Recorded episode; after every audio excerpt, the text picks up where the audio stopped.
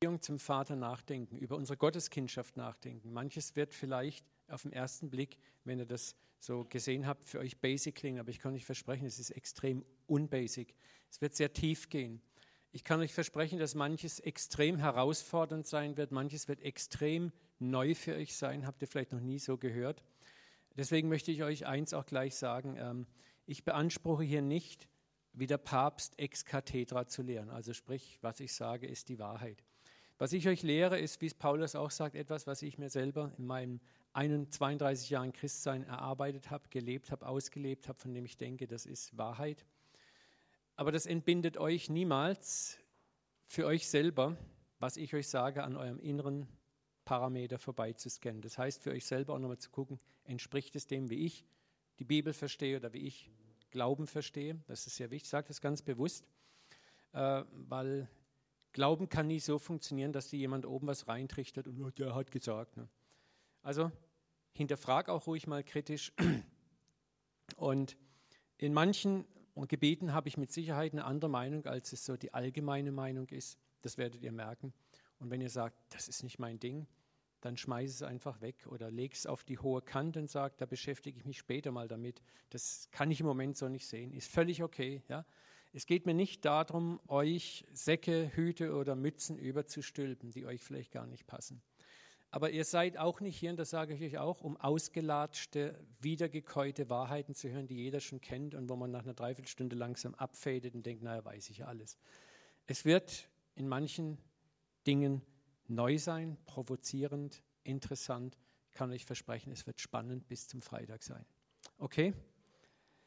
Dann wollen wir noch beten zusammen. Vater, wir danken dir für diese Bibelschule, für die Möglichkeit, uns mit deinem Wort tief auseinanderzusetzen, hart zu kauen. Und ich danke dir auch, dass du so viel Neues hast. Du hast selber gesagt, Jesus, ein guter Hausvater holt aus seinen Schätzen Altes und Neues hervor. Vater, und das wollen wir hier tun. Und ich bete, dass du uns reichlich segnest, dass du unser Herzen auch weit machst, Neues zu erkennen, auch wiederzukäuen, auch sich mal zu öffnen, darauf einzugehen Vater, und entspannt zu bleiben. In Jesu Namen beten wir und danken dir. Amen. Wir wollen zur ersten Session kommen und wollen dort eine Grundlage legen. Und das Thema heißt das Geheimnis der Neugeburt verstehen. Viele denken, Neugeburt, Wiedergeburt kenne ich doch, aber ich garantiere dir, du weißt sehr wenig davon. Es ist etwas, kein Thema ist so missverstanden, so wenig verstanden worden wie die Neugeburt. Und es ist für uns als Christen absolut wichtig zu verstehen, was ist denn eigentlich passiert im Moment, wo wir von neuem geboren worden sind? Was genau passiert mit uns? Was passiert mit uns selber? Was passiert rechtlich in den Augen Gottes mit uns? Welchen Stand und Status haben wir denn hinterher? Wenn wir Neugeburt nicht verstanden haben oder falsch verstanden haben, ist das ganze Fundament unserer Erlösung, das wir dann da drauf bauen, wabbelig und wackelig. Und wir werden immer Zweifel haben an unserer Gotteskindschaft. Und wir werden auch immer Zweifel haben an den Intentionen und der Liebe unseres Vaters. Was ich über viele Jahre festgestellt habe, ist, dass oft nach einer Begeisterung im Glauben, des Vorwärtsgehen im Glauben, bei vielen eine Zeit kommt, wo sie an die Grenze ihrer eigenen Hingabe kommen. Das ist oft das verflixte siebte Jahr, gibt es auch bei den Christen. Ne? So, dann merkst du plötzlich, werden die Christen mit ihren ersten tiefen eigenen Schwächen konfrontiert. Sünden, die man schon längst überwunden haben, denkt, glaubt, meint, kommen plötzlich hoch. Man ist mit anderen Sachen konfrontiert, wo man dachte, na, das habe ich doch hinter mir. Und man begreift, dass man vieles erstmal nur im Kopf kapiert hat, aber noch lang nicht im Herzen. Und das ist auch etwas, was wir immer wieder in diesen Tagen lernen werden. Es geht nicht darum, Wahrheit nur im Kopf zu haben, sondern echte geistliche Wahrheit muss irgendwann ins Herz reinrutschen. Der Glaube ist ein riesiger Raum und manchmal kommst du durch die Tür der Erkenntnis in diesen Raum rein, du erkennst etwas. Aber eine Lehre erkannt zu haben, eine sogenannte Wahrheit erkannt zu haben, bedeutet noch lange nicht, dass du sie begriffen hast. Das heißt, eine Erkenntnis wird Gott immer dafür sorgen, dass du dann durch die Tür der Erfahrung gehst, dass du das, was du erkannt hast, auch erfährst. Und das sind zwei völlig unterschiedliche Stiefel. Ja? Etwas zu erfahren, eine Wahrheit zu erfahren, ist nochmal was ganz anderes, als sie meinen zu wissen. So, und so ist es auch mit der frohen Botschaft. Oft wird die frohe Botschaft schnell dann irgendwann zur einigermaßen okay Botschaft. Und das ist das klamme Gefühl bei vielen Christen, wenn sie dann mit ihren ersten großen, massiven Schwächen konfrontiert werden, vielleicht mit moralischen Einbrüchen, dann kommt die Frage oftmals hoch, ich schaffe es vielleicht nicht. Ich bin doch nicht der gute Christ, von der ich dachte. Oder bei vielen kommt die Angst hoch, was ist, wenn ich meine Erlösung verspiele oder verliere. Und so gleicht das Evangelium oft manchmal, das viele von uns kennen, zu einem tollen Flatrate-Angebot. Ne? Vielleicht kennt ihr das. Man, es gibt so Internet- oder auch Mobilfunkanbieter, wunderschöne, farbliche, tolle, aufgemachte Prospekte. Und man hat da so einen Megapreis. Der Preis sticht sofort ins Auge und erregt einen aufs Äußerste. Und sofort spielt man mit dem Gedanken, bei seinem eigenen Anbieter zu kündigen. Boah, ist das billig. Ne? Das Dumme ist nur, auf diesen Preisen gibt es meistens dann so ein hässliches Zeichen oben drüber. Das ist, kann ein kleiner Stern sein oder es kann eine kleine Zahl sein. Wer kennt das? Ja? Und dieses äh, kleine nette äh, Sternchen oder diese Zahl, die findet man dann interessanterweise wieder am unteren Teil des Prospektes meistens oder noch besser auf der Rückseite. Und darunter ist dann so etwas sehr, sehr, sehr kleingedrucktes. Wenn man Brillenträger ist, braucht man meistens noch eine Lupe, um das richtig zu entziffern. Und wenn man dann das Kleingedruckte mal so richtig durchgelesen hat, dann ist dieser gigantisch geile Wahnsinnshammerpreis plötzlich gar nicht mehr so gigantisch geil und hammermäßig, sondern er ist eigentlich ganz normal. Und wenn es schlimm kommt, ist es sogar noch schlechter als das, was du im Moment hast. Und die anfängliche Freude ist einer bitteren Enttäuschung gewichen. Und genau Ähnlich verhält es sich oft mit dem Evangelium. Auf den ersten Blick hört es sich so toll an. Da kommen Leute und sagen, du musst Jesus annehmen. Jesus macht dich glücklich. Gott macht dich zufrieden. Gott kann alles tun in deinem Leben. Und das kommen die tollsten Versprechungen. Und alles ist voller rosa Geigen und super toll und klasse und prima. Und wenn dann so die ersten Jahre ins Land gezogen sind, auf einmal merkt man, hoppla, so toll scheint das ja alles gar nicht zu sein, nachdem man das Kleingedruckte gelesen hat nachdem man auf dem zweiten Blick hin immer mehr Fußangeln im sogenannten Evangelium erkennt. Bedingungen, Ausnahmen, wenn, dann, ja, warum, wieso, weshalb.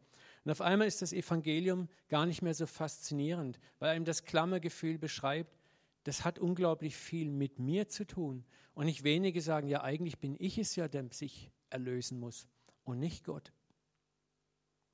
Und ich möchte äh, für uns jetzt kurz mal da reingehen und uns die erste Frage stellen, was bedeutet das Wort Evangelium eigentlich? Als damals die ersten Christen das Wort Evangelium äh, für diese frohe Botschaft benutzten, war dies ein Wort, was in der damals griechischen Sprache schon total bekannt war. Das Wort Evangelium bedeutet eigentlich exakt Lohn für die Überbringung guter Botschaft und es wurde dadurch zu einem Synonym für eine tolle, gute Botschaft. Zum Beispiel war damals, wenn der Kaiser einen männlichen Nachkommen bekam, dann liefen Läufer durch das ganze römische Reich und in der Regel war das mit einem Mordsfeiertag verbunden, mit Freibier oder Freiwein gab es damals ne, und Festen. Und das war eine frohe Botschaft. Es war ein Evangelium, was verkündigt wurde, eine wirklich frohe Botschaft. Aber die eigentliche historische Bedeutung des Wortes Evangeliums geht noch viel weiter zurück in die Zeit der griechischen Stadtstaaten. Und das ist ein sehr interessant, die interessante Interpretation. Ihr müsst euch vorstellen, Griechenland bestand damals aus ganz vielen Stadtstaaten, so Troja und äh, Sparta und wie die alle hießen, und die haben sich immer gegenseitig bekriegt. Und so kam es immer wieder zu Überfällen, zu Kriegshandlungen.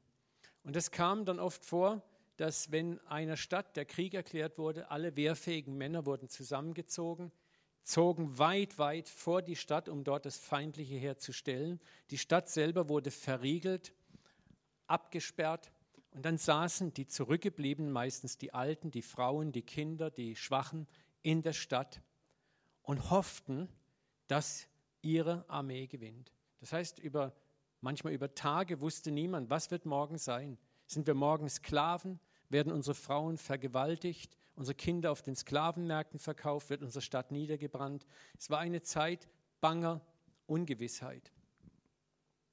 Und wenn nun die eigene Armee den Sieg errungen hatte, dann gab es den sogenannten Evangelisten.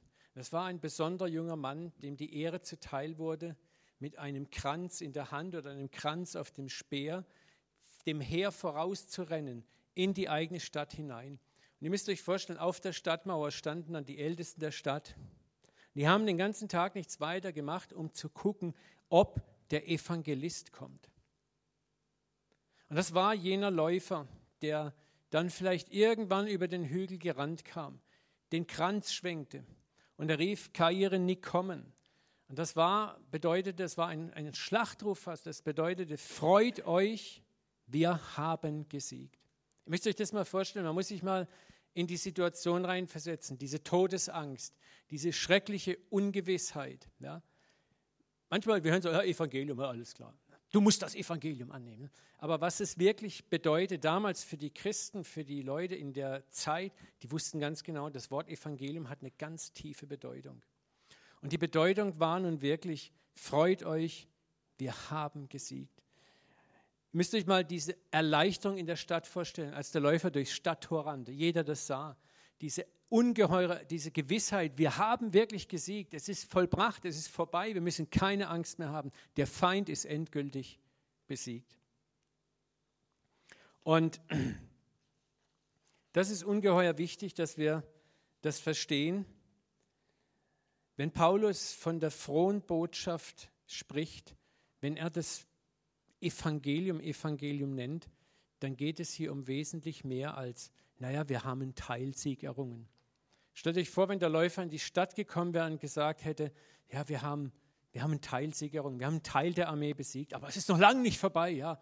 Und wahrscheinlich wird es, solange ihr lebt, nie vorbei sein. Und dann bezeichnen wir es, aber freut euch, das ist doch eine frohe Botschaft, wir haben einen Teilsiegerung. Halleluja, Amen. Und genauso ist es oft mit unserem christlichen Glauben. Ja, du bist jetzt gerettet, aber pass auf, pass auf, du weißt nicht, was morgen passiert. Du weißt nicht, was in einem Jahr passiert. Du weißt nicht, was in drei Jahren passiert. Du musst immer auf der Hut sein. Und jetzt frage ich euch ganz ehrlich, frohe Botschaft oder Drohbotschaft? Was ist die frohe Botschaft? Deswegen müssen wir verstehen, wenn wir heute vom Evangelium unserer Erlösung sprechen, dann ist damit eigentlich, und das werde ich euch beweisen, eine befreiende, absolut endgültige Siegesbotschaft gemeint. Der Feind ist besiegt. Ihr seid befreit. Für immer befreit. Der Feind ist für immer besiegt. Es ist kein halber Sieg. Und an diesem Sieg hast du teil. Alle, die in der Stadt waren, hatten an dem Sieg dieser Armee teil. Das war nicht, dass die Armee sagte, nee, du hast da nicht teil, das waren nur wir, die wir gekämpft haben. Jeder hatte teil an diesem Sieg. So. Und das Problem ist, viele Evangelikale haben heute die frohe Botschaft in eine Botschaft der Performance verwandelt. Du bist zwar gerettet, wenn du das und das und das tust. Du bleibst gerettet, wenn du das und das und das und das und das tust. Sondern das bedeutet eigentlich, Gott hat mich zwar erlöst, aber jetzt liegt es an mir. Er schießt den Ball in mein Spielfeld zurück und sagt so, jetzt ist es deine Verantwortung. Und hier nach 31 Jahren Christsein und viel Seelsorge merke ich, dass ganz viele Leute haben damit massiv Probleme. Und fragen sich ganz ernsthaft, ja, was ist, wenn ich es nicht schaffe? Was ist, wenn mir der Atem stehen bleibt? Was ist, wenn ich nicht bis zum Schluss durchkomme? So, und da werden wir uns jetzt ein bisschen mal Gedanken machen, was ist denn die Kernwahrheit des neuen Bundes, das den neuen Bund zu einer frohen Botschaft macht? Die Kernwahrheit des Evangeliums ist eine einzige Aussage von Jesus, Johannes 3,3. Jesus antwortete und sprach zu ihm, zu Nikodemus, der ihn fragte, wie er ins Reich Gottes reinkommen kann. Berechtigte Frage. Ne? Er hat eigentlich gefragt, wie werde ich Christ? Wie werde ich gläubig? Wie werde ich ein Mensch, der Gott gefällt und der schließlich bei Gott sein kann? Und was dahinter schwang, hinter der ganzen Nikodemus-Frage, sei Jesus, bitte gib mir jetzt ein, ein Set an Rules, eine, einen Satz Regeln, den ich halten kann, wo ich sagen kann, das schaffe ich und dann ist gut. Und was sagt Jesus? Wirklich, wirklich, ich sage dir, Es sei denn, dass jemand von neuem geboren wird, so kann er das Reich Gottes nicht sehen. Das ist eine so dramatische, tiefe Aussage. Die war so dramatisch und so tief, dass Nikodemus gar nichts kapierte. Seine dämliche, ich hätte genauso dämlich geantwortet, sag, ja, wie kann denn ein Mann zurück in den Leib seiner Mutter kommen? Ne? Und Jesus ist natürlich total cool ne? und er erklärt es ihm eigentlich gar nicht cool, sondern er sagt nur nochmal, du musst von neuem geboren werden. Und die Neugeburt ist nun Gottes Antwort auf unsere Unfähigkeit, uns selber zu erlösen, sprich uns selber zu verbessern. Wisst ihr, was das Evangelium weiten Teils heute, wie es dargestellt wird, das ist, Gott vergibt dir, Claudia, also hat er vergeben, hm? aber jetzt liegt es an dir. Jetzt mach was damit. Jetzt streng dich an, beiß die Zähne zusammen, werd ein besserer Mensch. Hier hast du die Bergpredigt, das sind die neuen zehn Gebote, leb danach und alles wird gut. Ich vereinfache das jetzt ein bisschen. Aber das ist das Set an Regeln, wo die meisten Evangelikalen, und damit meine ich Charismatiker, Pfingstler und auch nicht-Pfingstler, nicht Charismatiker, die ganzen bibeltreuen Christen meistens danach leben. Gott hat mir jetzt vergeben, aber jetzt ist es mein Problem. Jetzt muss ich mich anstrengen. Jetzt muss ich dranbleiben am Ball. Und wenn ich es nicht schaffe, dann habe ich die schlechten Karten. Und das sage ich jetzt mal ganz vornherein, ist nicht die Neugeburt. Bei der Neugeburt passiert etwas Unglaubliches, Unumkehrbares, Unumstößliches. Die Neugeburt ist nämlich Gottes Antwort auf unsere völlige Unfähigkeit, uns selber moralisch zu erlösen, sprich es selber zu schaffen. Gott sagt, du schaffst es nicht. Du kannst dich noch so anstrengen, liebes Kind, du schaffst es nicht. Deswegen muss ich es machen. Ihr werdet das in diesen Tagen wieder und wieder aus verschiedensten Aspekten, wir werden verschiedene Gleichnisse und Bilder betrachten. Und ihr werdet hinterher große Klarheit darüber gewinnen. Es ist das Werk Gottes von Anfang bis zum Ende. Er hat das gute Werk in dir angefangen, sagt Paulus. Er wird das gute Werk auch in dir vollenden. Schauen wir mal, was ist denn passiert, als der Mensch in Sünde fiel eigentlich? Wir alle kennen das. Die Schlange sprach zur Frau, Gott weiß, an dem Tag, da ihr davon esst, werden eure Augen aufgetan und ihr werdet sehen, sein wie Gott und wissen, was gut und böse ist. Was hier passiert, ist folgendes. Der Widersacher macht den ersten Menschenpaar ein Angebot über eine Abkürzung. Müssen wir sehen, ne? was, was bietet der Teufel dem Menschen an? Er sagt, wenn du von dieser verbotenen Frucht isst, wirst du sein wie Gott. Heute als Christen wissen wir eigentlich, was ist denn Gottes Ziel mit uns? Wir sollen seine Kinder sein. Wenn wir Kinder sind, was sind wir dann? Wir sind wie Gott. Wir sind jetzt nicht Gott, aber wir sind, wenn mein Kind ist mein Kind und das ist ein Teil von mir, das ist absolut meine Persönlichkeit. Ne? So, das bedeutet, Gott hat von Anfang an ja schon vorgehabt, uns das, was der Teufel hier anbietet, zu geben. Aber Gott hat einen Weg. Gott wollte nicht, dass wir den Weg der Abkürzung gehen. Gott wollte Adam und Eva und die ganzen Menschen in einer Art charakterlichen Schule, in einer Art Entwicklung auf dieses kommende Event vorbereiten. Und das ist interessant, wir halten hier mal kurz inne und schauen uns mal Sünde an. Alle Sünde nach dieser Sünde, wisst ihr, schaut mal Sünde an, fast alle Sünde hat mit Abkürzung zu tun. Das ist dir schon mal aufgefallen. Was der Teufel hier anbietet, ist, ist von dieser Frucht und du wirst sein wie Gott. Scheiß auf Charakterbildung. Ach, das ist doch diese ganze blöde Schulung und das und das und Moral. Ist davon und du bist am Ziel. Jetzt schau mal heute, warum sündigen Menschen? Warum klaut jemand? Denk mal nach. Weil er nicht arbeiten will. Arbeiten kostet mich etwas. Wieso soll ich arbeiten? Wieso soll ich arbeiten, wenn ich es klauen kann? Hab's schneller. Warum brechen wir die Ehe?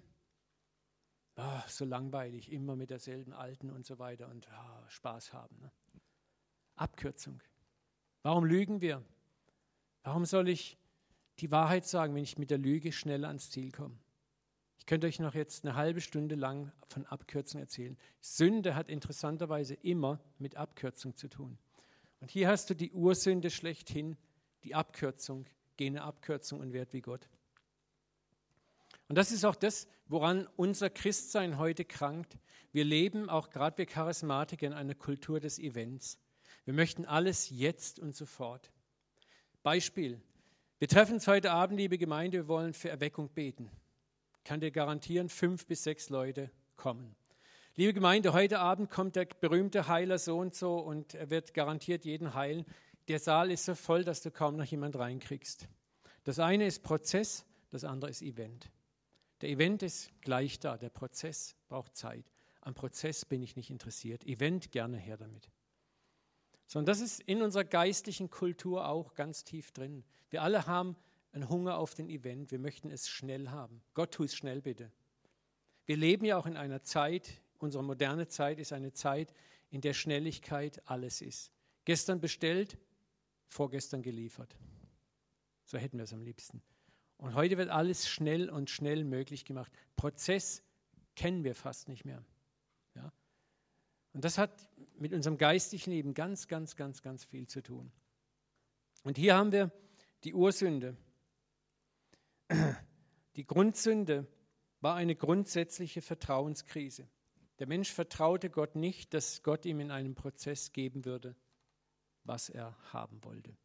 Und so hat sich im Menschen etwas verändert. In dem Moment, als der Mensch in die Sünde ging, war die Sünde auch in ihm drinnen. Paulus bezeichnet das als den geistlichen Tod. Wir waren nicht fähig, mit Gott geistlich zu agieren. Dieses eigene, nach eigenem Sinnen und Wollen leben wollen, war in uns unverrückbar verankert und drinnen. Ich glaube auch persönlich nicht, dass Adam sündlos war, also in, in, in einem sündlosen Zustand. Er hatte keine Sünde getan bis zu einem gewissen Zeitpunkt, aber war nicht sündlos, also sprich unfähig zur Sünde. Ich glaube sogar und gehe so weit, dass die Sünde, ein ganz absolut, dieser Sündenfall war absolut notwendig, damit der Mensch etwas lernte. Der Mensch sollte durch seinen Fall etwas lernen, das er ohne den Fall nie gelernt hätte. Ja. Der Einzige, der wirklich sündlos ist, ist Gott und nicht der Mensch. So, das ist interessant, warum sage ich sowas? Ich beweise es auch immer wieder. Warum heißt es in der Offenbarung 13.8, Christus ist das Lamm, das vor Grundlegung der Welt geschlachtet wurde? Denk mal nach über den Satz. Was bedeutet das? Oder Petrus sagt das auch im zweiten Petrusbrief. Jesus, das Lamm, das ausersehen war vor Grundlegung der Welt. Was bedeutet das?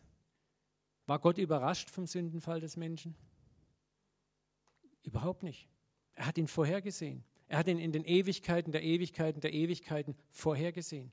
Gott wusste, ich kann den Menschen nicht machen ohne Sündenfall. Gott wusste, wenn ich den Menschen schaffe, muss ich ihm die Chance geben, eine Wahl treffen zu können, für oder gegen mich. Wenn ich den Menschen wirklich gewinnen will mit Liebe, muss ich ihm die Chance geben, gehen zu dürfen.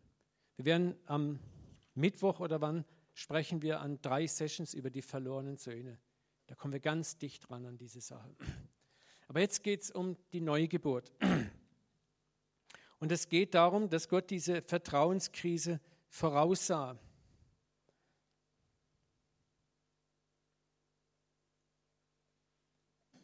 Da haben wir es noch nicht.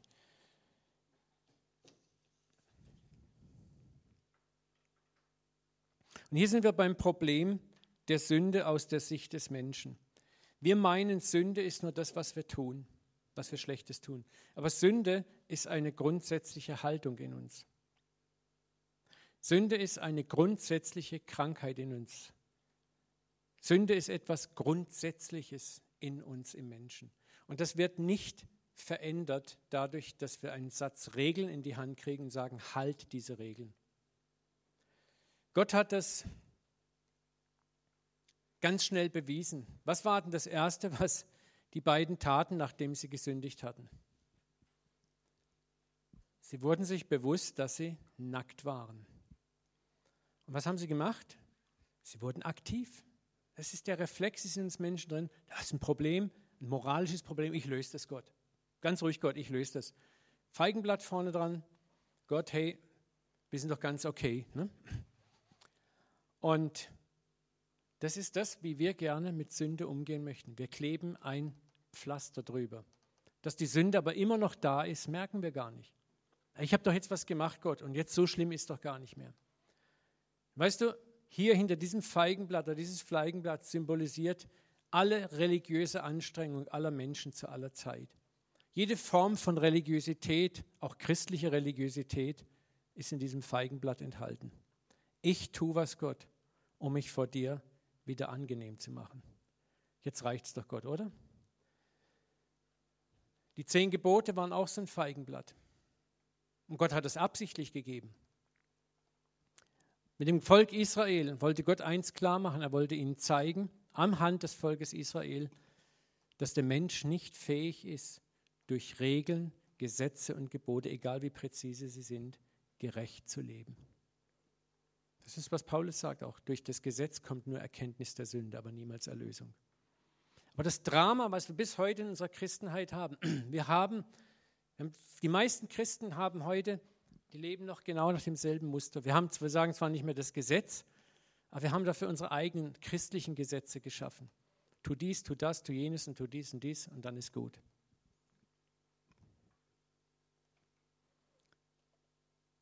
Römer 3:20. Denn durch das Halten von Geboten wird kein Mensch vor Gott gerecht. Das Gesetz führt nur dazu, dass man seine Sünden erkennt. Das ist krasse. Die Gesetze, die Forderungen hat Gott gegeben, damit wir erkennen, wir sind Sünder. Wir schaffen es nicht. Dass die einzigste Aufgabe des Gesetzes ist, uns zu zeigen, du schaffst es nicht. Und eigentlich uns zu sagen, du brauchst eine Lösung, du brauchst Erlösung. Und diese Erlösung ist nicht in mir, das ist das Brillante, sie ist außerhalb von mir, sie ist bei meinem Baumeister, bei meinem Schöpfer, bei meinem Vater. Psalm 130, da sagt David auch ganz klar, wenn du Herr Sünden anrechnen willst, wer wird bestehen? David wusste ganz klar, er hat sehr oft von sich gesagt, ich, er ist gerecht und hielt sich für gerecht. Und dann zeigt ihm Gott mal an Bathsheba und so ein paar anderen Sachen, wie gerecht er wirklich ist, der Mann nach dem Herzen Gottes. Und irgendwann kommt David selber zu dieser Konklusion, zu dem Schluss, sagt, ich kann machen, was ich will. Wenn du wirklich mal nachrechnest, wenn du deinen Maßstab wirklich anlegst, Gott, da ist niemand, der gerecht ist. Und trotzdem versuchen wir unbewusst immer noch gerecht zu sein, Gott wohlgefällig zu leben, um erlöst zu werden. Und lassen völlig außer Acht, dass Gott es bereits getan hat durch die Neugeburt.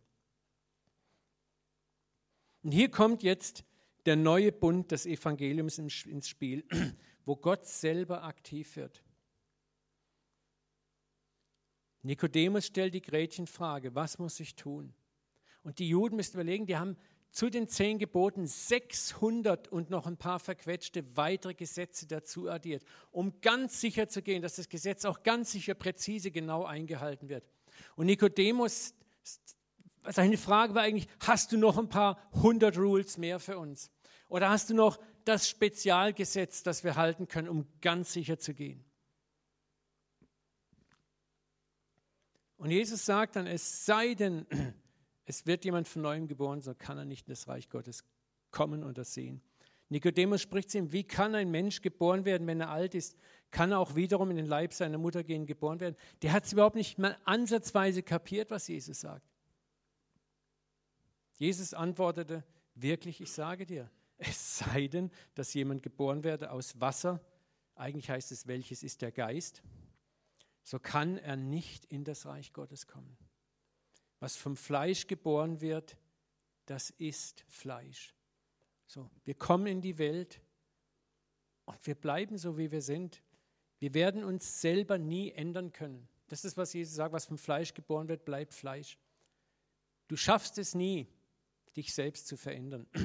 Aber Jesus sagt dann, aber was vom Geist geboren wird, das ist Geist. Nikodemus ist völlig erstaunt, und er ist nicht fähig, die Tragweite dieser Worte zu begreifen. Was ich ja so genial finde, ist, Jesus gibt sich auch gar nicht mal groß Mühe, jetzt das zu erklären. Er sagt, gib dir gar keine Mühe, du kapierst es eh nicht. Das sind manchmal, wenn du mal die Evangelien aufmerksam liest, dann siehst du, dass sich Jesus manchmal relativ wenig Mühe gibt, sich zu erklären. Er sagt, glaub's oder lass es bleiben. Und das zeigt mir nicht Ignoranz oder Bösartigkeit von ihm, sondern das zeigt auch eins, es gibt einen Satz von Jesus, wo er sagt, ich habe euch noch so viel zu sagen, aber ihr könnt es jetzt nicht tragen. Und das gilt bis heute noch. Das gilt bis heute noch. Es gibt Geist, ich sage euch, in diesem Buch, das wir lesen, sind noch Wahrheiten drin, die haben wir noch nicht mal im Ansatz begriffen.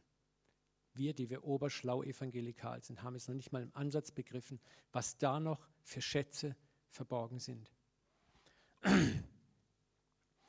Und jetzt kommt was ganz Interessantes. Nikodemus antwortete und sprach zu ihm, wie kann das gehen? Er kapiert es immer nicht.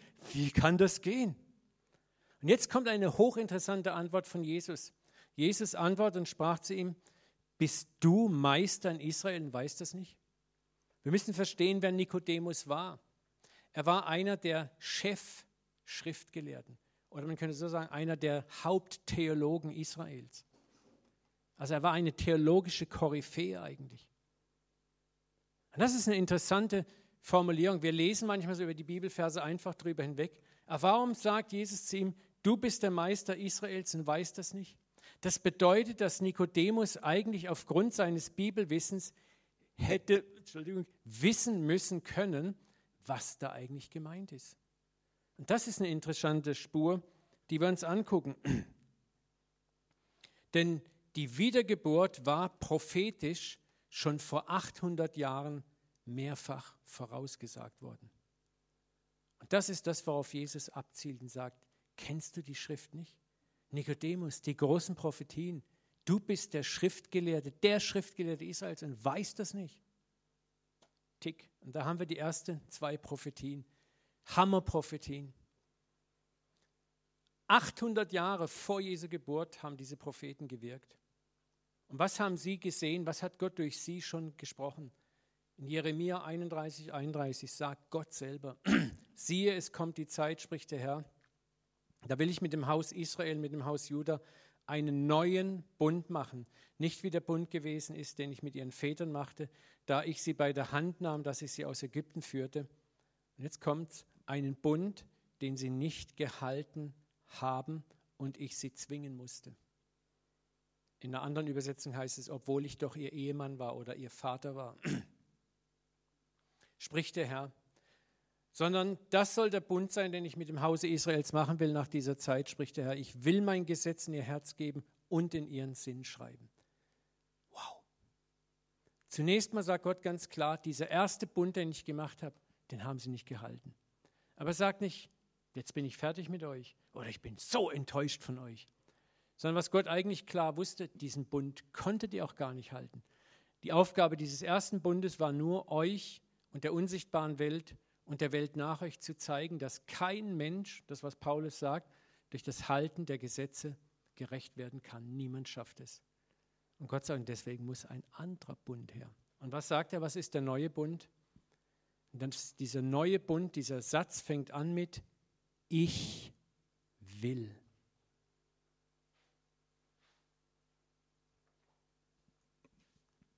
Ich will mein Gesetz in ihr Herz geben und in ihren Sinn schreiben. Nur die Textstelle allein zu verstehen, lässt uns die Wiedergeburt verstehen. Was passiert bei der Wiedergeburt? Bei der Neugeburt kommt Gott und er schreibt sein Gesetz in dein mein Herz und er schreibt es in meinen Denksinn. Er macht hier die Festplatte, er überschreibt sie komplett neu. Format, Sternpunkt, Stern und so weiter. Ne? Ich bin halt noch ein alter Dosser. Zweiter großartige Prophetie, Hesekiel 36, 26, 27. Und da kommt es fast fünfmal drin vor, wo Gott sagt, und ich will euch ein neues Herz und einen neuen Geist in euch geben. Nicht du, ich, sag Gott, will. Ich will das steinerne Herz aus eurem Fleisch weggeben und euch ein fleischernes Herz geben. Wer will es? Ich will, sagt Gott. Dann sagt Gott nochmal, ich will meinen Geist in euch geben und will solche Leute aus euch machen, die in meinen Geboten wandeln, meine Rechte halten und danach tun. Und diese beiden Verse primär sieht Jesus vor sich, als er sagt, du bist der Meister Israels und weißt nicht, was es heißt, von neuem geboren zu sein. Die beiden Verse. Und das ist die Erfüllung Gottes im neuen Bund. Er nimmt unseren alten Geist, der tot ist, der sich gar nicht ändern oder bessern kann, komplett außens raus, wirft ihn weg und er gibt uns seinen eigenen Geist. Er nimmt das alte Herz, das Herz, das sich voll und ganz der Sünde verschrieben hatte, es auch gar nicht anders konnte. Er nimmt es weg und er gibt uns ein neues Herz, das, wir werden es nachher noch lernen, nicht mehr sündigen kann. Jetzt werden manche denken, was, ich habe gerade gestern wieder gesündigt. Blöde Kuh zu meiner Frau gesagt. Ne? Äh, das meine ich nicht. Ich sehe schon, hier werden die ersten Seitenhiebe ausgetauscht unter den Ehepartnern. Ihr seht, wir sind voll im Leben. Aber das geht, wir werden das nachher aufklären, das geht um eine ganz andere. Es geht darum, dass wir nicht mehr beständig, fortdauernd, ausdauernd, fortlaufend der Sünde leben. Aber etwas ist in uns neu geworden. In dem Moment, wo du von neuem geboren bist, wohnt der Geist Gottes in dir. Du kannst nicht mehr anders leben. Der dritte Weltkrieg bricht in dir aus, wenn du es tust. Ich weiß nicht, wer von euch Pfarrer Busch kennt, den alten Ruhrpottpfarrer. Der hat mal gesagt, vor meiner Wiedergeburt sündigte ich fahrplanmäßig. Nach meiner Wiedergeburt war jede Sünde ein Zug und Glück. Also was er damit ausdrücken wollte, ist, ich habe es gespürt. Es war nicht mehr wie vorher. Ich konnte nicht mehr einfach drüber hinweggehen. Nach der Neugeburt bist du immer noch zur Sünde fähig und du sündigst auch. Aber sofort kommt die Überführung oder sie kommt nach einer Weile oder du, du spürst, das ist nicht in Ordnung. Du fühlst, es bricht ein Kampf in dir aus. Ja? Und die Neugeburt ist, dass du ein neuer Mensch geworden bist. Und ich gehe jetzt schon mal einen Schritt weiter. Und diese Neugeburt kannst du nicht mehr verlieren. Sie ist ein völlig unumkehrbarer Prozess, sonst wäre es keine Neugeburt. Es gibt keine Neugeburt auf Probe.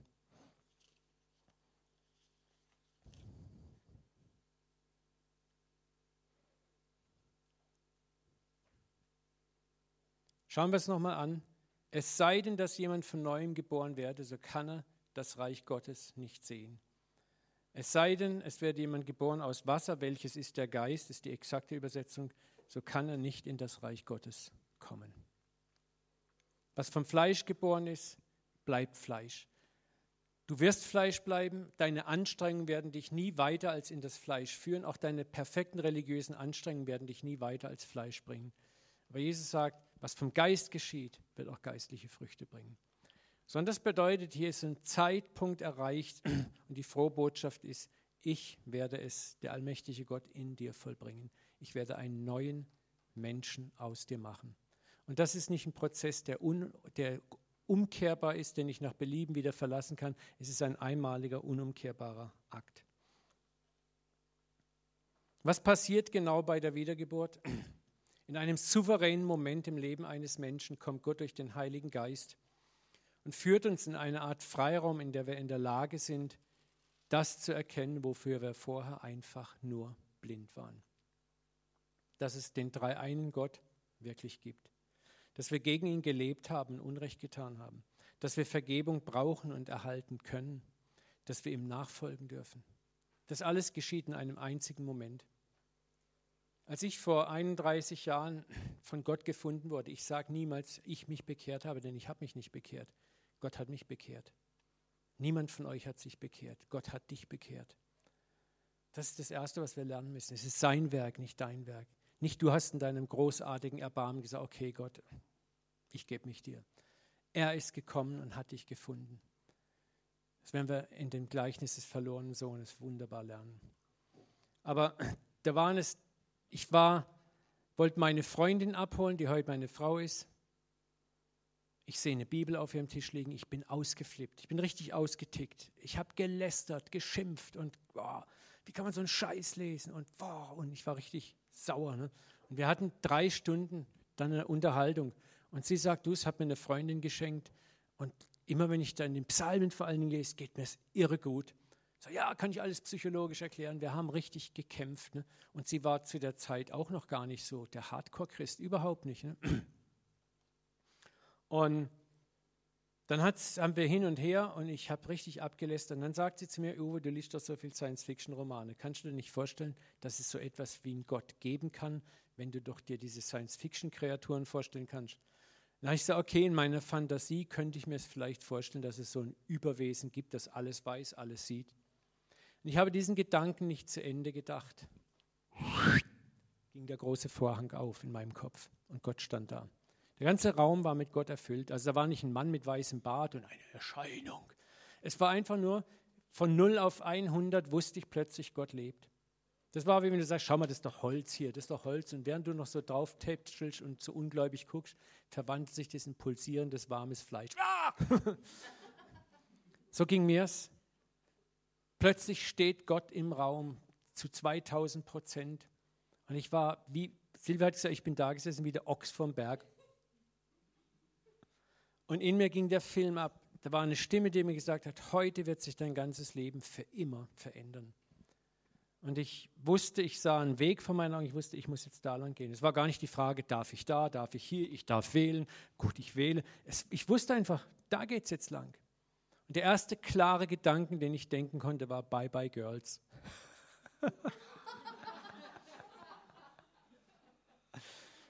ja, wir waren damals beide Partymäuse, meine Frau und ich. Und das Leben, ich, ich habe mir ging es nicht schlecht damals. Ich habe keine Probleme gehabt oder, oh Gott, ich suche dich, ich brauche einen Lebenssinn. Da war überhaupt gar keine Frage danach. Ne? Ist wie beim Paulus, Gott tritt einfach rein. Und Gott ist auch kein Gentleman. Ne? Er tritt die Tür einfach ein. Peng, wenn er reinkommen will, kommt er.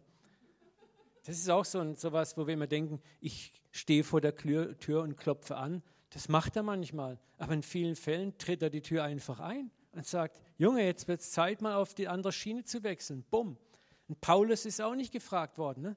Was heißt es? Galoppel, Galoppel, er reitet nach Damaskus und auf einmal, Peng, schlägt der Blitz bei ihm ein, er fällt zu Boden. Und das sagt Gott nicht auch, also entschuldige mal, klopf, klopf, dürfte ich, hättest du vielleicht Lust? Und, und er wird blind gemacht ne? und dann plötzlich erkennt er, was Tatsache ist. Und hinterher sagt Paulus von sich selber, Gott, dem es gefallen hat, mich in meiner Mutterleib bereits auszuerwählen und sich mir zu offenbaren. Gott hat sich ihm offenbart und nicht Paulus hat gesucht und gefunden.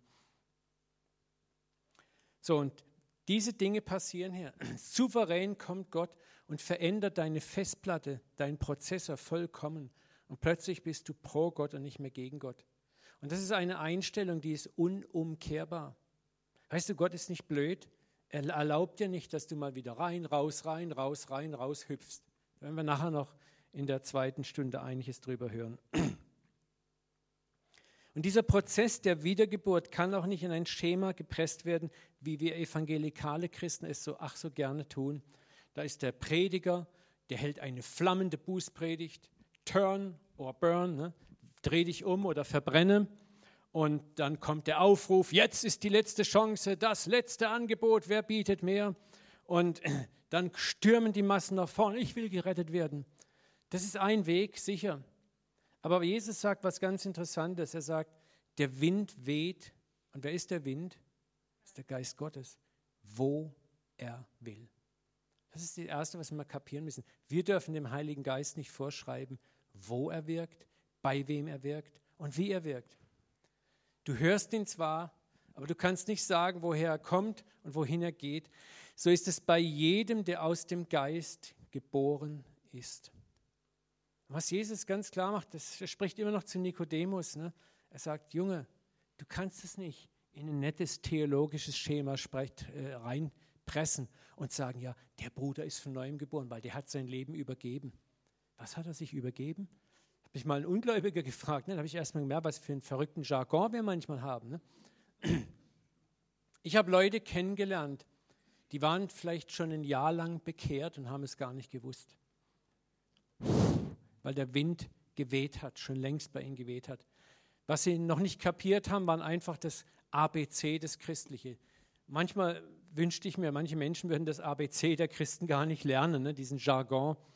Aber die haben agiert, die haben funktioniert, die haben reagiert. Und du hast gemerkt, ich habe mit einem gesagt, ich, sag du Säckel, du weißt nur noch gar nicht. Der hat mir immer gesagt, ja Gott, ja, ich weiß nicht. du bist schon längst wiedergeboren, du weißt nur noch gar nicht. Ne? Und es war so. Das ist das, was Jesus sagt.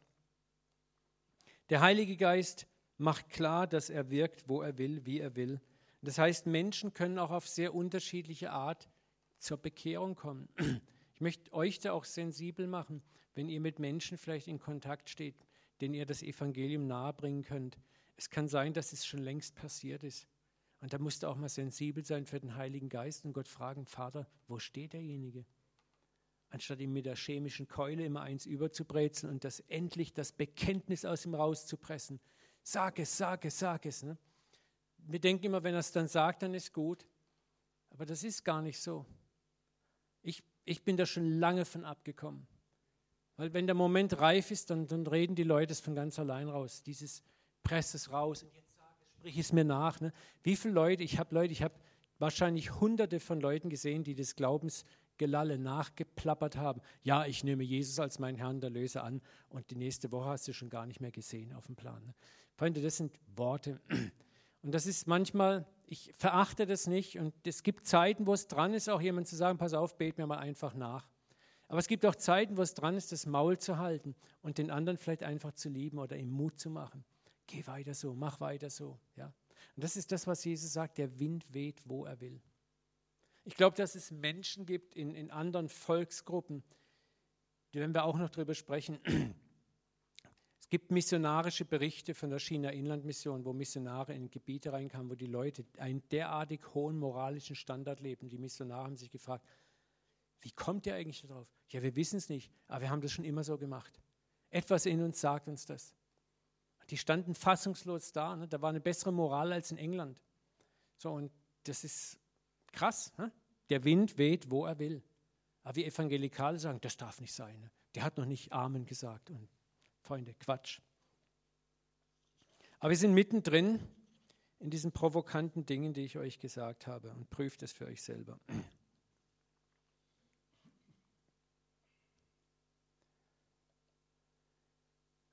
Anderes tolles Beispiel. Ne? Der Wind weht, wo er will.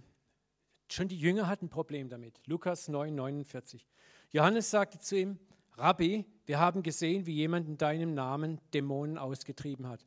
Und wir haben versucht, als gute Christen, Menschen, ihn daran zu hindern, weil er dein Logo nicht hat, unser Gemeindebadge nicht hat, unsere Mitgliedschaft nicht hat, ja, weil er dir nicht mit uns nachfolgt. Merkt ihr was? Da haben wir schon damals das ist noch gar nicht mal, die Kirche ist noch nicht mal begründet worden. Jesus hat nur zwölf Aposteln, die verteidigen ihren religiösen Turf schon mit Zähnen und Klauen. Der hat unser Abzeichen nicht, der hat unseren Mitgliedsantrag nicht und unseren Aufkleber, den Fischaufkleber hat er auch nicht auf seinem Esel. Ne? Wir haben es ihm verboten. Ne? Und wir haben uns wahnsinnig gedacht, dass Jesus sagt, hey, ihr seid so cool, Jungs, klasse, wie ihr das verteidigt, unser kleines Reich. Ne? Und was sagt Jesus? Lasst ihn. Wer nicht gegen euch ist, ist für euch. Freunde, da ist so eine Gewalt drin in diesen Worten. Wer nicht gegen uns ist, ist für uns. Wir müssen nicht jeden platt machen. Nicht jeder muss unseren Christenfisch und Badge tragen, dass er für uns ist. Wir müssen mal lernen, auf den Geist zu hören und zu spüren, wer ist denn da gegenüber. Ich will euch was sagen, das hört sich vielleicht ketzerisch an. Ich habe schon mit Muslimen zu tun gehabt, wo ich ganz massiv den Geist Gottes in ihnen gespürt habe. Die waren noch nicht so weit zu erkennen, was Sache ist. Aber da war etwas in ihnen drin, wo ich gemerkt habe, da war etwas vorbereitet. Und das war nicht mein Job, das kaputt zu machen oder gar kaputt zu reden oder gar arrogant. Ja, ne? Lasst ihn doch. Denn wer nicht gegen euch ist, ist für euch. Da gibt es etwas, wo wir aufpassen müssen, wie der Geist wirkt, ja und wo wir sensibel werden müssen für den Heiligen Geist, wo ein anderer vielleicht schon längst den Geist Gottes in sich hat. Er zelebriert vielleicht noch dieselben Rituale nicht, die wir haben. Er spricht nicht dieselben Bekenntnisse, die wir haben, aber sein Herz kann schon längst überwältigt sein. Und warum nicht dem anderen Zeit geben und einfach weiter beten und sagen, okay, das wird schon noch kommen, anstatt mit der chemischen Keule dreinzuhauen und womöglich das, was Gott aufgebaut hat, wieder kaputt zu schlagen.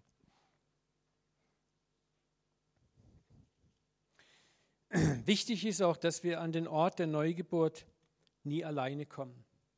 Johannes 6,44. Es kann niemand zu mir kommen, es sei denn, dass ihn ziehe der Vater, der mich gesandt hat. Das was ich vorhin schon gesagt habe. Ich habe mich bekehrt. Oh. Es kann niemand, wer ist niemand? Niemand. niemand zu mir kommen, es sei denn, dass ihn ziehe der Vater, der mich gesandt hat. Das ist auch so ein Riesenirrtum, wo wir denken, es ist unsere intellektuelle Leistung, unsere moralische Großzügigkeit. Ja, ich war jetzt mal gerade in so einem Modus, da habe ich mich mit Gott beschäftigt. Und schließlich habe ich erkannt, wie gut es doch wäre, ein Christ zu sein und habe mich entschlossen. Wunderbar. Und Gott ist ja so dankbar, dass du dich entschlossen hast. Aber Jesus sagt es knallhart, es kann niemand zu mir kommen. Niemand. Es sei denn, dass ihn ziehe der Vater, der mich gesandt hat. Der Vater zieht und nicht du. Auch nicht dein Geplapper. Auch nicht unser Gerede.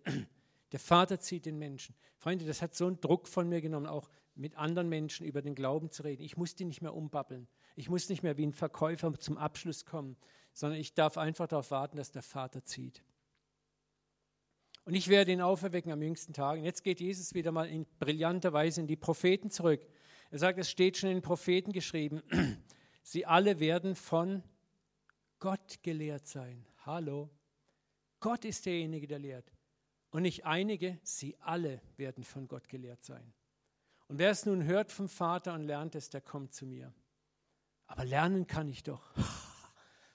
Auch das Lernen, das Wollen und das Vollbringen, sagt Paulus, von wem kommt das? Vom Vater. Darum habe ich euch gesagt, und Jesus macht es nochmal klar, niemand kann zu mir kommen, es sei denn von meinem Vater gegeben. Gibt ja noch einen Vers, wo Jesus ganz knallhart sagt, das aber ist das Werk Gottes, dass ihr an den glaubt, den er gesandt hat. Auch Johannes Evangelium. So, da bleibt wenig, eigentlich gar nichts mehr für uns übrig. Neugeburt ist der souveräne Akt, der souveräne Gnadenakt Gottes, wo Gott in einem souveränen Moment in das Leben eines Menschen hineintritt und ihn berührt. Manchmal benutzt er uns Menschen, uns Christen, und wir dürfen Zeugnis geben. Wir dürfen vielleicht auch mal in der Evangelisation predigen, erleben Massenbekehrungen. Aber manchmal ist es so, dass Gott einen Menschen, der ganz allein auf dem Feld sitzt, anrührt und etwas passiert mit ihm. Und er rennt eben noch nicht in die Kirche, er plappert noch nicht das Vaterunser oder irgendwas runter, aber etwas ist mit ihm passiert. Und es ist schon das Neue in ihm geworden. Und das ist auch etwas, wo wir sensibel für müssen werden wo wir manchmal über unsere Gesellschaft als Christen so abfällig reden. Ja, die Gesellschaft ist so schlecht, das Land ist so schlecht, die Nichtchristen. Du weißt nicht, wie viele Menschen da draußen bereits angezündet sind. Ich kenne so viele Menschen, die moralisch in einer solchen Reife und Reinheit leben und in einer Klarheit, wo sich mancher Christ eine Scheibe abschneiden könnte. Innerhalb der Gemeinde habe ich mehr Geiz, Korruption, Enge und Engsternigkeit erlebt als manchmal außerhalb der Gemeinde. Selbstgerechtigkeit, Erhabenheit über andere, was du draußen gar nicht so findest. wir werden staunen, wenn der Herr mal richtig durchbläst mit seinem Wind und dieses ganze fromme Gedönse von uns wegnimmt.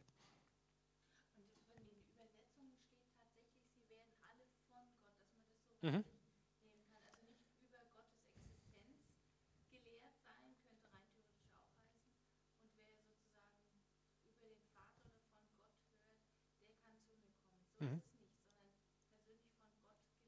Es kann niemand zu mir kommen, es sei denn, ihn ziehe der Vater. Ja, selbst wenn ich dir jetzt das Evangelium erkläre, dann ist es letzten Endes mein Gerede, bewirkt gar nichts in dir. Aber wenn Gott kommt und jetzt in dir das Ziehen vollbringt, dann wird mein Gerede der Transmitter sein, den Gott benutzen kann, um wirksam zu werden. Ihr könnt die Verse alle, könnt sie nachlesen später, ihr kriegt ja die Ausarbeitung. Ihr könnt das alles für euch selber nochmal studieren. Du kannst es verschiedene Übersetzungen ein. Heute gibt es so tolle Bibelprogramme. eSword als Beispiel kannst du gratis im Internet runterladen. 800 verschiedene Bibelübersetzungen, wenn du so viele Sprachen sprichst. Ne? Kannst du alle gratis runterladen. E-Sword. Mit den Strong Notes sogar dabei. Wenn du Englisch kannst, das ist also diese Punkt-für-Punkt-Übersetzung, wo jedes Wort im Hebräischen und Griechisch nochmal erklärt ist. Da kannst du selber nachgucken. Es gibt so tolle Tools heute. Gibt sogar fürs iPhone. Ne? Äh, äh, äh.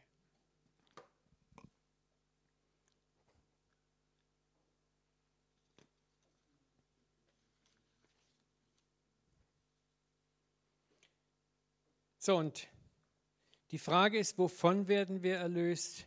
Wovon werden wir gerettet? das haben wir schon gehabt.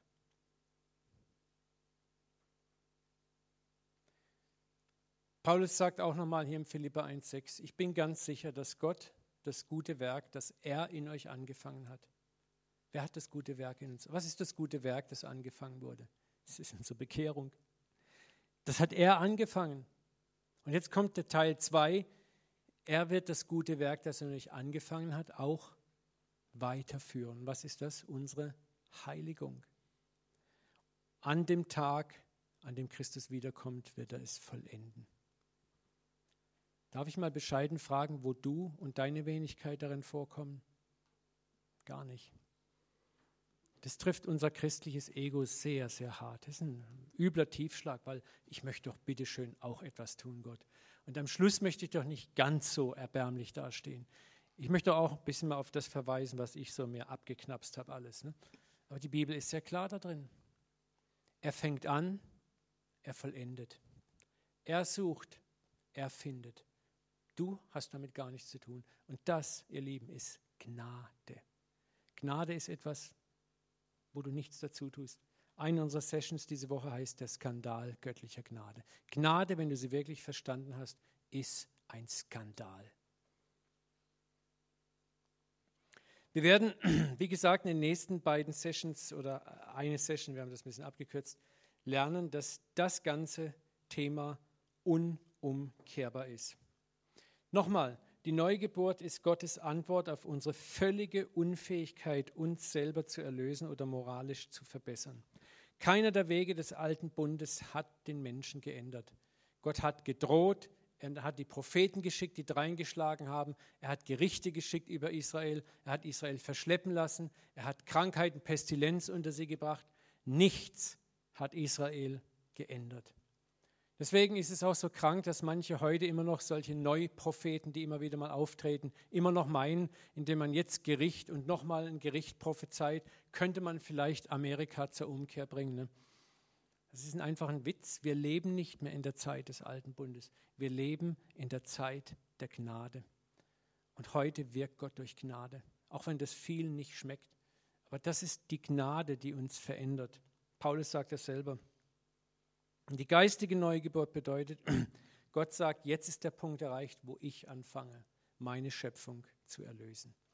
Ich werde jetzt tätig werden. Ich werde es machen und nicht mehr ihr Menschen. Und das ist das, was wir sehr, sehr schwer uns zu Gemüte führen können. Aber ich lasse mich nicht mehr anklagen länger als Christ, dass Gnade gefährlich ist, dass man sie ausnutzen kann, nur um sie dann wieder gegen das Gesetz einzutauschen. Ja? Gnade ist Gnade. Gott hat kein Problem, dir Gnade zu geben und du tust die Gnade in deiner Unreife vielleicht völlig ausnützen. Ich kenne viele Christen, die in der Gnade einfach erbärmlich leben. Erbärmlich, anders kann man es nicht sagen. Aber wir werden nachher ein paar Verse feststellen auch, dass das Gott überhaupt kein Problem bereitet. Es gibt nämlich einen Lohn und es gibt keinen Lohn. Wir werden einmal belohnt für unseren Lauf. Und du kannst als Christ auch keinen Lohn kriegen. Und trotzdem, sagt Paulus, und trotzdem wirst du gerettet wie durchs Feuer hindurch. Ja. Und das ist das Wichtige, dass wir zunächst mal wissen müssen, ich bin erlöst, weil ich von neuem geboren bin, weil der Vater mich selber ergriffen hat, hier die Festplatte neu formatiert hat, unabänderlich neu formatiert hat. Neugeburt bedeutet, ich habe jetzt Gottes Geist in mir, ich habe seinen Sinn in mir. Ich kann gar nicht mehr anders leben. Wir machen jetzt hier einfach mal einen ersten Punkt. Ich gebe euch jetzt mal die Skripte der ersten Session raus. Greift ihr euch einfach mal ab. Gebe ich dir. Sollte etwas fehlen, sagt es mir. Wir können jederzeit nachdrucken lassen. Wir können jetzt dann ein bisschen unser erstes Päuschen zu uns nehmen und treffen uns dann wieder um 16 Uhr. Ne? Oder sollen wir uns um Dreiviertel schon treffen?